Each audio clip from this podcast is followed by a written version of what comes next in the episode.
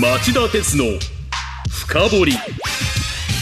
皆さんこんにちは。番組アンカー経済ジャーナリストの町田鉄です。こんにちは。番組アシスタントの杉浦舞です。今日も新型コロナ対策をして放送します。えー、さてこの番組はいつも前半はニュースカウントダウン後半はニュース深掘りという2部編成でお送りしていますが今週と来週はそれを一つにまとめて環境問題をテーマにしたスペシャルバージョンをお送りしようと思います。はい、と言いますのも日本政府は2050年に温暖化ガス排出を実質ゼロにするカーボンニュートラルを掲げているんですが、えー、気候変動対策これ実際は遅々として進まずヨーロッパに遅れを取っています。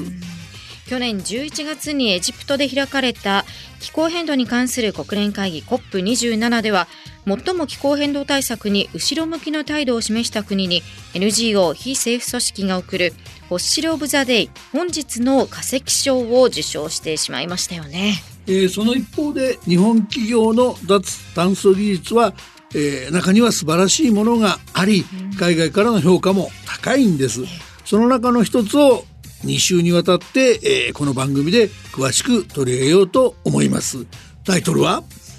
脱炭素火力の挑戦者ジェラ。火力の常識を覆す碧南発電所がいよいよ始動へジェラといえばご存知の方も多いでしょう。東京電力と中部電力の連携で生まれた世界最大級の火力発電の会社です。今回この会社に注目する理由は脱炭素火力発電なんです、えーこちらさん火力発電というと大量の二酸化炭素が出るイメージですよね。それなのに脱炭素火力発電なんていうのは可能なんですか、うん、そういうイメージありますよね、えー、だからこそ、えー、火力発電を減らしていこうという流れになっていたわけです。ところが2020年10月に2回にわたって、えー、経済リポート深掘りで放送した特別企画地球温暖化避けられない脱炭素問題でもその構想をお伝えしましたがジェラでは早くから脱炭素つまりゼロエミッションの火力発電を目指しており新しい発電所がついに運転を開始するところまでこぎつけたんです。なんて僕が言っても誰も信じてくれませんから今日は当事者であるジェラの幹部に直接お話をお伺いしようと思いました。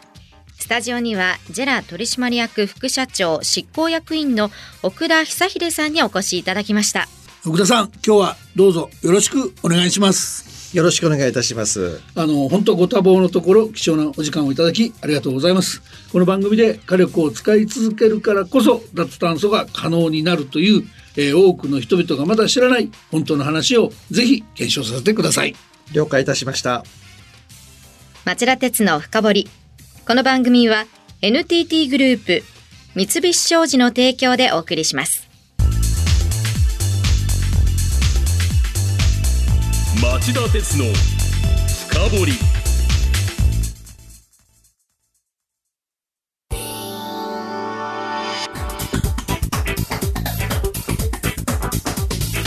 今日の深掘りえー、今日の町田鉄の深掘りはスペシャル版でお送りしています。テーマは脱炭素火力の挑戦者ジェラ。火力の常識を覆す碧南発電所がいよいよ始動へ。ゲストには、ジェラ取締役副社長執行役員の奥田久秀さんをお迎えしています。はい、えー、奥田さん、まず、ジェラとはどんな会社なのかからお伺いさせてください。また、脱炭素火力発電のプロジェクトについても簡単に聞かせてください。はい、わかりました。あの、私どもジェラという会社はですね、二つの顔を持ってる会社なんですね。はい。で、一つはですね、日本の電力の約3割、これを発電する日本最大の発電会社という顔です。はい。からもう一つはですね、グローバルなエネルギー事業者という顔を持ってます。はい。あの、発電容量で見ますと、世界規模で見ても実は最大級でございまして、うん、えー、世界各地にですね、火力発電所、それから再生可能エネルギー発電、これを保有しているんですね。はい。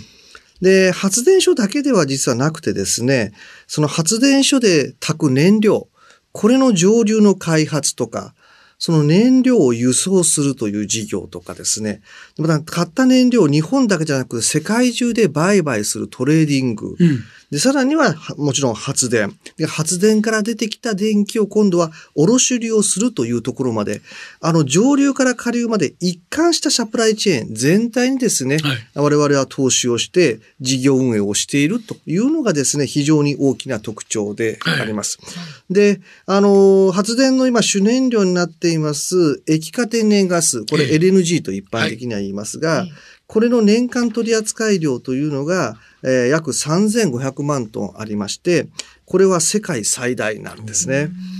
で、あの、もともとですね、このジェラという会社は、あの、東京電力と中部電力、これのですね、えー、燃料事業、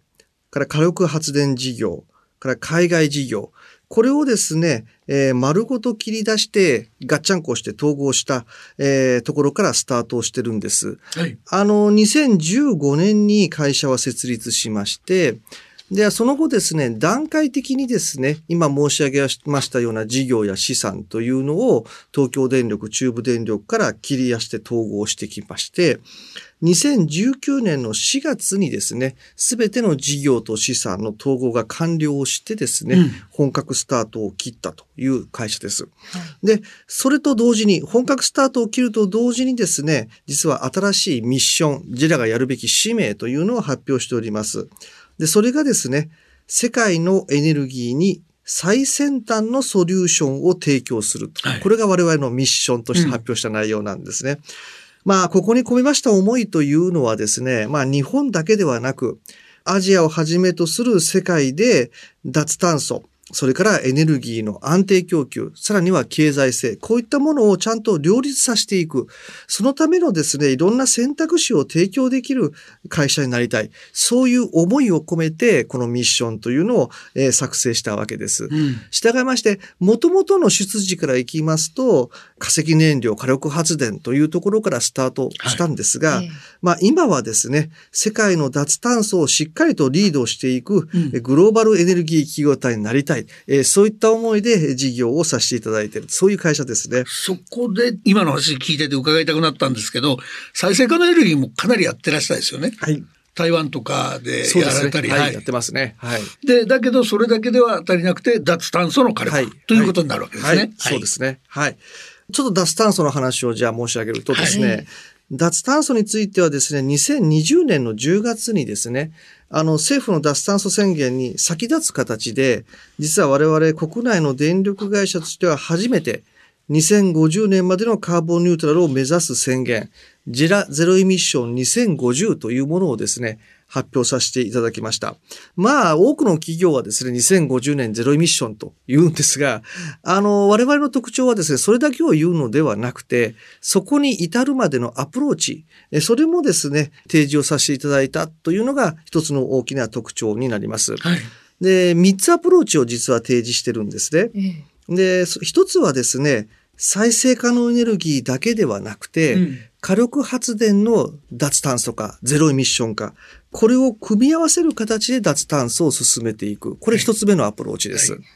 から二つ目はですね、国や地域ごとの事情に合わせた現実的な脱炭素のプランを作って、それに沿って脱炭素を進めるということ。はい、これ国や地域によってですね、経済発展の状況もですね、地政学的な情報も全然違いますから、やっぱりその国ごとにですね、プランは作る必要があるということですね。はい、これ二つ目のアプローチです。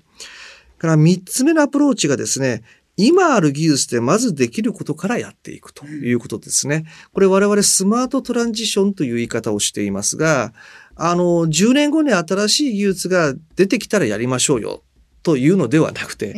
CO2 は今この瞬間にも増えていってるわけですから、はい。はい、まず今の技術を使ってできるとこまではまずやりましょうよと。うんで、5年10年すると今度は新しい次の技術が出てきますから、今度はそれを使ってまたできるとこまでやりましょうよと。そういう行為をこう繰り返すことによってですね、段階的に脱炭素を進めていく。これが現実的ではないかということで、これを3つ目のアプローチにしてるんですね。この3つのアプローチに沿ってジェラは脱炭素を図っていくということなんですが、おそらく皆さんにとって耳馴染みがないのがですね、この火力のゼロエミッションか脱炭素かというとこだと思うんです。そうですね。えこれ何やるかと言いますと、今は火力発電というのは、まあ、天然ガス、もしくは石炭を焚いているのが多いんですね。はい、これ、どっちも燃やすと CO2 が出てしまうんです。で、これをですね、燃やしても CO2 が出ない燃料に切り替えていけないか。それがゼロミッション化なんですね。まあ、具体的には水素、もしくは水素系の燃料、水素やアンモニアをに切り替えていく。えー、そういうことにチャレンジしようとしているということです。その、えー、水素やアンモニアを使う脱炭素の火力発電について、一番今日詳しく伺いたいと思っているのが、愛知県にある碧南火力発電所の4号機のお話です。ここでジェラは一体何をしようとされてるんですか？はい。一言で申し上げますとですね、この愛知県にある碧南火力発電所、ここをですね、CO2 を排出しないゼロエミッション火力にしていくという取り組みをですね、いよいよ始めようとしているという、はい、そういうことなんですね。碧南火力発電所というのは、今は石炭を焚いている石炭火力なんです。したがって CO2 をたくさんやっぱり出してしまっているわけですね。うん、で、まずそこにですね、20%アンモニアを燃料として石炭に混ぜて燃やすというところから実はスタートをしようということなんです。うん、先ほども少し申し上げました通り、アンモニアというのはですね、燃やしても CO2、二酸化炭素、これ発生しません。したがって20%燃やせばその分 20%CO2 の排出量は減るということになるわけです。はい、その取り組みを始めていくんですね。うん、ただ、おそらくお聞きの皆さんも20%じゃねえと、それじゃ少ないよねっていうふうに思われると思うんですが、うん、まず20%から始めるんですが、その混ぜる比率、混焼率と我々呼んでますが、それをですね、段階的に引き上げていって、最後はですね、アンモニア100%で発電するゼロエミッション火力、脱炭素火力にしていくという、そういう計画なんです。ちょっとスケジュールを申し上げますとですね、はい、来年早々にはですね、えー、世界で初めてこの壁南の4号の実際の機械を使ってアンモニアを20%燃やす20%混焼の大規模実証試験というのを行います。はい我々はもうこれ間違いなく成功するというふうに思っているんですが、うんはい、これ成功した暁にはですね、えー、すぐにですね、本格運用に向けた工事とかですね、アンモニアの調達、こういったことを大急ぎで進めまして、うんまあ、2027年から28年頃にはですね、もう安定してアンモニアを20%は混焼して燃やしているという、まあ、いわゆる本格運用に入っていきたいというふうに考えています。で、そこからスタートするんですが、30年代前半にはですね、この混焼率をもう50%以上にですね、引き上げるということで、今、並行してその高根症50%以上の根症の技術開発というのも行っています。で、これもまず我々はうまくいくだろうというふうに思っていまして、30年代を超えてからはもう高根症に切り替えていくということができるんじゃないかなと思います。はい、で、そうこうしているうちにですね、火力発電所これ寿命っていうのがありますね、やっぱり。はい、で、今立ててる立ってる発電所も、えー、もう何年も経ってるわけですから、えー、大体あの石炭火力ですと30年から50年ぐらいの間で寿命がきます。そうすると、2040年代になりますとですね、発電所の建て替えというのに、時期に当たってきますね。その建て替えに合わせて、建て替えるときには100%アンモニアを洗浄するプラント、これに建て替えていくということを目指していくということになります。これが一連の計画なんですね。はい、で、今は石炭火力にアンモニアを混ぜるというところ、まずこれ壁南であるので、この例を申し上げましたが、これは技術的に石炭火力の設備というのはアンモニアと非常に相性がいいんで、アンモニアを燃やすんですね。一方で、えー、っと、今我々はガス火力もたくさん持ってます。LNG 火力ですね。はい、このエネルギー火力の設備というのは今度は水素と割と相性がいいので、こちらはですね、同じように水素を混焼すると。ガス火力の方は水素を混焼することから始めて、最後は水素100%で燃やして発電する発電所に切り替えていく。えこういう取り組みをしようということなんですね。なんか伺ってるとすごく夢があって脱炭素ああ可能なんだっていう印象を持つんですけどそもそも奥田さんジェラがあの最初にこの脱炭素火力っていうものにこの選択肢に注目されたのはどういう事情からだったんですか？そうですね。あの、大きく二つ理由があるんですね。ええ、まず一つ目はですね、皆さんよくご存知の再生可能エネルギー。これはですね、やっぱり CO2 を排出しないという意味ではもう素晴らしい電源なんですね。うん、ただやっぱり一つ大きな弱点がありまして、これ自然条件によって発電量が大きく変動してしまうということですね。うん、太陽光ですと太陽が照ってるか照っていないか。風力ですと風が吹いているか吹いていないかによって発電の出力、これが大きく変動してしまうわけです。一方で電気っていうのは厄介な代物でございまして、この需要にぴったり供給が合ってないと、量がぴったり一致していないと、もうすぐさま停電してしまうという、こういう代物なんですね。ということは、脱炭素と電気の安定供給を両立させようとすると、その再生可能エネルギーの出力変動する分、減った時には何かを発電させる。はい増えた時には何かで、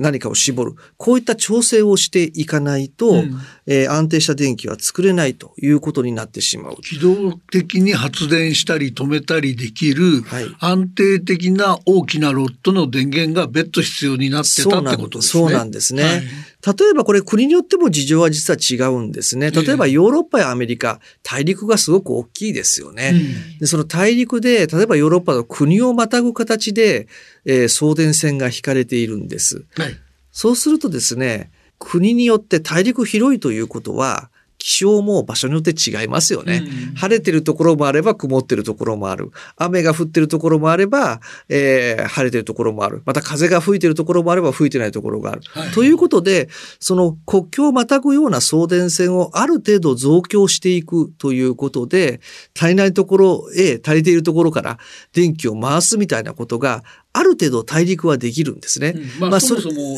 再エネの発電所を作る土地もありますよね。そうなんです。だから再エネのポテンシャルも大きいし、まあ大陸間の送電線によって、ある程度こう過不足を送電線で補っていくということはある程度できるわけですね。ところが日本のような島国、しかもちっちゃいですね。で、山が多い。ええ。そうするとですね、もともと再エネのポテンシャルもちっちゃいんですね。うん、それに加えてですね、まあ、梅雨の時期を見てもらえばわかりますが、雨降ってる時は日本中雨降ってるわけですね。うんうん、もうみんな同じ気象だって、そうするとですね、これ融通がし合えないんですね。だから送電性増強するだけだと、なかなかこの再エネのね、出力変動というのを吸収するということが、これ、えー、できないわけです。うん、と考えると、やっぱりこの再エネの出力変動というのを火力発電、これは出力が自由にこう変えられますから、これで調整していくしかやっぱないんですね。うん、でも火力は一方で、えー、CO2 を出してしまうという大きな問題点があります。うん、だったら CO2 が出ない火力にすればいいじゃないか。まあこれがまず発想の。逆転の発想ですね、えー、そうですね。それがまず一つ目の理由なんですね。で、これを作れば、まあ大陸ではあんまりいらないかもしれませんが、まあ日本と同じように島国が多い東南アジアなんかもですね、これは一つ救世主になるんじゃないかなというふうに思いますね。なるほど。で、これ一つ目の理由です。で、二つ目の理由はですね、今の話とも少し関わるんですが、やっぱりアジアの途上国ですね。ええ、これまだピカピカの作ったばっかりの火力発電がたくさんあるんですよね。はい、それをいきなりスクラップして再燃に変える。これやっぱりどう考えても非現実的なわけです。うん、しかも途上国の経済成長ってやっぱり著しいですから、エネルギー密度の小さい再エネだけではですね、これ電力需要の伸びに追いつかないということもあるわけです。うんはいにもかかわらず、この再エネによる発電がしかダメよって押し付けると、うん、これ、もう気候変動問題じゃなくて、南北問題になっちゃいますね。うん、ということになると、やっぱりその南北問題にしちゃいけないわけですから、こういう選択肢を用意するということ、ゼロミッション火力、脱炭素火力を用意するということがですね、これやっぱり途上国にとってもですね、非常にメリットがあるということになるんじゃないか。まあ、この二つの理由で我々注目したわけですね。なるほど。多くの可能性を秘めたジェランの脱炭素の取り組み、お話伺ってるとワクワクしますね。お知らせの後も、ジェランが取り組む脱炭素火力についてさらにお伺いしていきます。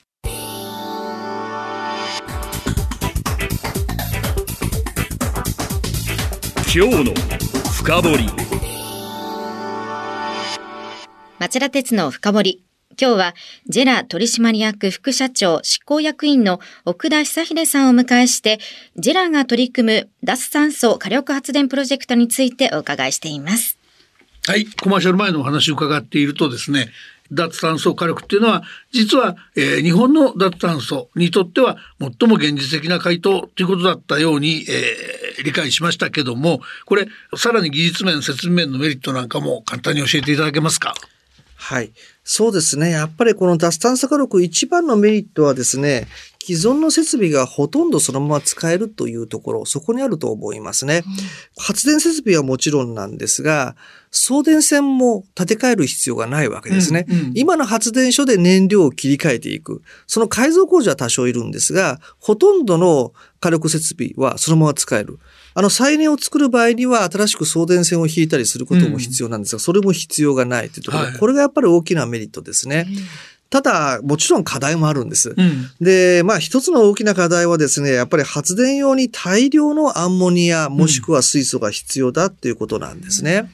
例えば、壁南火力で例を申し上げますと、これ今、壁南火力何基もあるんですが、そのうち2基で20%アンモニアを燃やすっていうことからまずスタートしていきますね。はい、それだけで年間100万トンのアンモニアが必要になるんです。うん、